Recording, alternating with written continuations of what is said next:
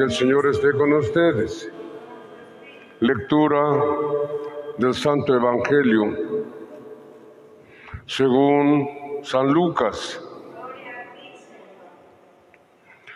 En aquel tiempo se acercaron a Jesús algunos saduceos.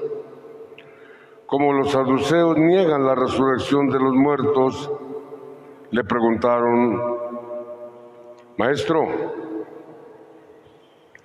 Moisés nos dejó escrito que si alguno tiene un hermano casado que muere sin haber tenido hijos, se case con la viuda para dar descendencia a su hermano.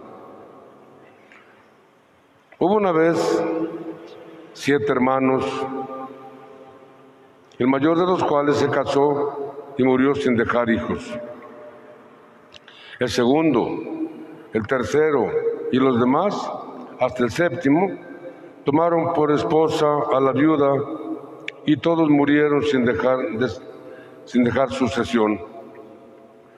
Por fin también murió la viuda. Ahora bien, cuando llegue la resurrección de los, de los muertos, ¿de cuál de ellos será esposa la mujer? Pues los siete estuvieron casados con ella. Jesús les dijo, están en esta vida, hombres y mujeres se casan, pero en la vida futura los que sean juzgados dignos de ella y de la resurrección de los muertos, no se casarán, ni podrán ya morir, porque serán como los ángeles e hijos de Dios, pues Él los hará, los, los habrá resucitado. Y que los muertos resucitan, el mismo Moisés indicó en el episodio de la zarza cuando llama al Señor Dios de Abraham, Dios de Isaac, Dios de Jacob. Porque Dios no es Dios de muertos, sino de vivos, pues ya para Él todos viven. Entonces unos escribas le, dijeron, maestro, has hablado bien. Y a partir de ese momento ya no se atrevieron a preguntarle nada. Palabra del Señor.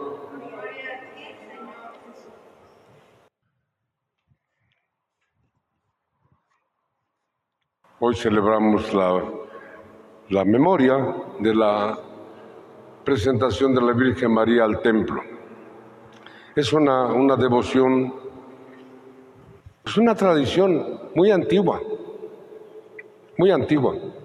Sobre todo en el oriente hay muchas pinturas al respecto de, que de la presentación de la Virgen María al templo. Más que la presentación, digamos, física,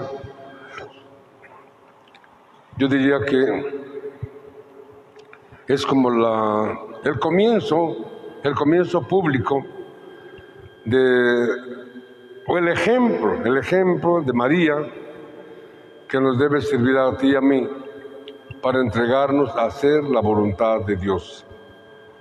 ¿Cuál es el plan de Dios? Ah, pues María hoy nos está diciendo consagrar su vida desde su niñez Así también ojalá que nosotros consagremos nuestra vida al Señor y al servicio de los demás. Es lo más importante. Y yo pienso que es la enseñanza del día. María nos, nos dice cómo hay que servirle a Dios de todo corazón. Consagra su vida a vivir en el templo, consagra su vida a escuchar al Señor, obedecerlo los pasajes de la Escritura que se nos proponen pues son muy, muy significativos también. La primera lectura nos habla de dos olivos, dos olivos que los cortaron, dicen, en la, en la Babilonia, en Roma, Pedro y Pablo, los dos grandes olivos del...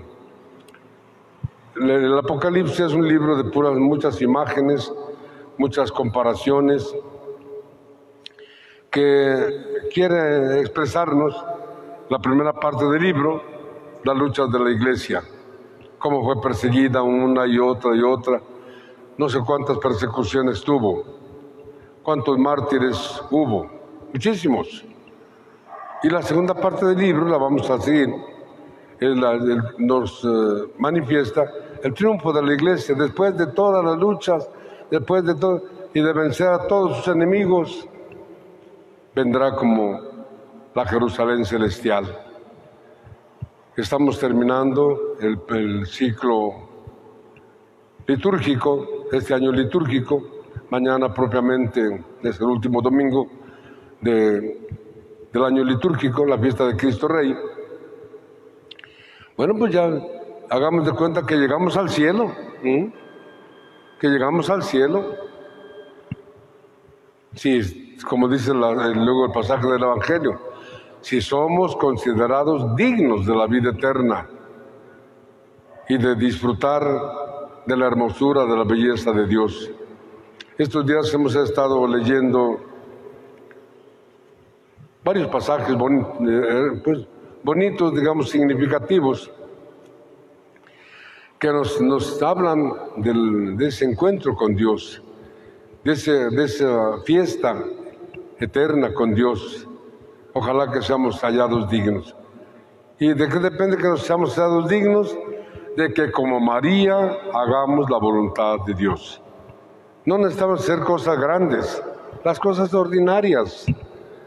Barrer, planchar, eh, eh, hacer la comida, sacudir, esas cositas, haciéndolas por amor, suben de categoría.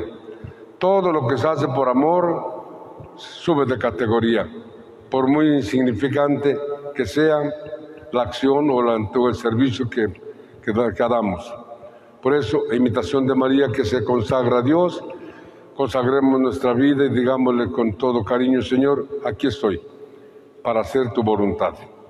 Que nuestra Madre Santísima nos acompañe, que la Eucaristía sea siempre para ustedes, para mí, fuente de vida. Vamos a pedírselo.